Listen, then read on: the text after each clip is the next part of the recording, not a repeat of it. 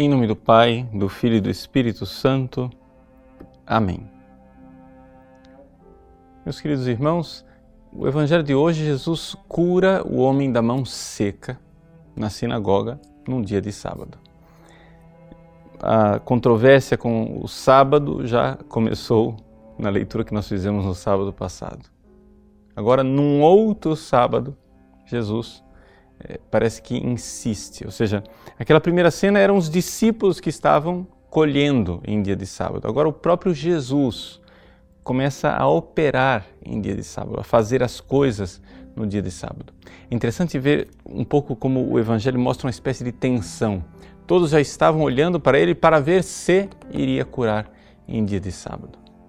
E Jesus ali coloca como que um novo Moisés convoca o povo outra vez para uma decisão. Como lá no Deuteronômio, no capítulo 30, eu coloco entre diante de vocês o bem e o mal, a vida ou a morte. Cabe a vocês agora escolher. É o que Jesus faz quando ele pergunta para os circunstantes, olhando ao redor, ele diz: Eu pergunto, é lícito fazer o bem ou o mal no dia de sábado? Dar a vida ou deixar morrer no dia de sábado? O que é que realmente nós estamos querendo ao observar uma lei onde nós perdemos a razão verdadeira da lei? E a razão verdadeira da lei está no amor, no amor a Deus, no tempo que nós precisamos é, dar para o amor. Quando nós estivermos no sábado eterno junto de Deus, sim, nós iremos é, ter férias, mas férias do mal. A maldade não existirá mais, mas não haverá férias para o bem.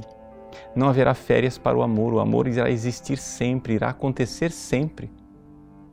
Então, se Deus quer nos dar o seu sábado eterno, nós precisamos entender que, na realidade, nós precisamos estar em sintonia com este amor de Deus. Jesus se encontra conosco hoje e vê a nossa mão direita seca.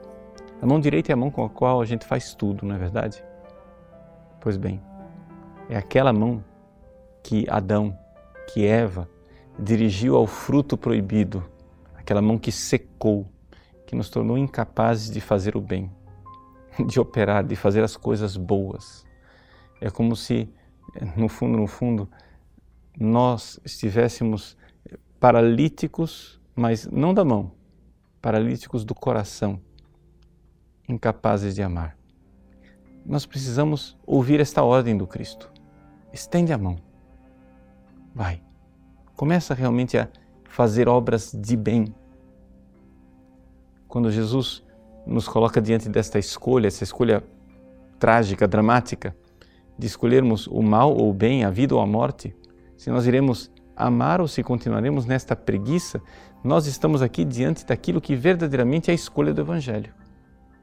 Muitas pessoas falam de Deus como amor, misericórdia, mas não entendem que Deus é amor e misericórdia, mas nós, nós infelizmente não o somos. E precisamos sair dessa letargia, precisamos é, sair desta férias que nós decretamos para nós mesmos férias de amar, esta mão seca que nos torna incapazes de fazer o bem e de nos doar. Como nós vamos fazer isso?